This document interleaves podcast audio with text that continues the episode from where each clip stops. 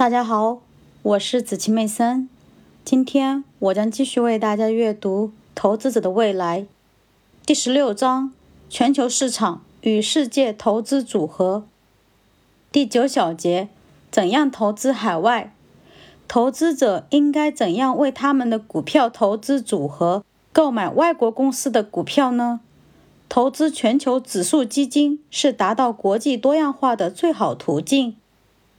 指数基金仍让投资者以非常低的成本获得这些有代表性的指数的收益。指数基金非常流行，而且应该还会持续下去，因为它们能以最低的成本获得很高的收益。有许多文章都指出，积极管理的股票共同基金表现很糟。杰克·伯格尔，先锋集团的创始者。指数产品的世界领导者，关于这个话题也论述了许多。就像我在《股票长期投资》一书中所做的一样，下面提到的指数基金在2004年中期就能使用了，但投资者应该对即将能使用的新产品持谨慎态度。在美国以外，最流行的指数是由摩根士丹利资本指数集团创造的。先锋国际股票指数基金也是以这些摩根士丹利指数为基础，它是包含最广泛的非美国指数基金，包括欧洲发达国家，大约占基金的百分之六十，环太平洋地区占大约百分之三十，和一个新兴市场指数占基金的百分之十的股票。欧洲环太平洋地区和新兴市场共同基金也可以分开购买。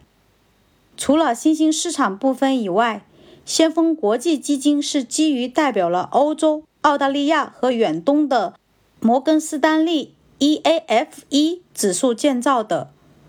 EAFE 指数构成了这个最有名、使用最广泛的发达国家股票的非美国指数。虽然外国股票市场指数投资比美国的价格高，但已经不再昂贵。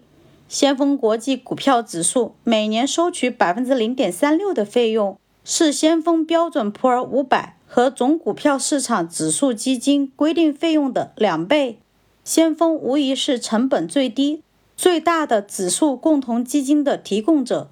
然而，二零零四年夏天，波士顿富达共同基金。世界上最大的共同基金集团废除了严格的规章条例，宣布其主要的指数基金将会把每年的费用减少至百分之零点一零，比先锋的规定费用还要低。这种竞争对投资者有利，但投资者要警惕，规定费用可能与实际费用不同。而且，先锋已经通过其所有权交易技术抵消了大部分规定费用。对于长期投资者而言，极细微的差异也要算进去。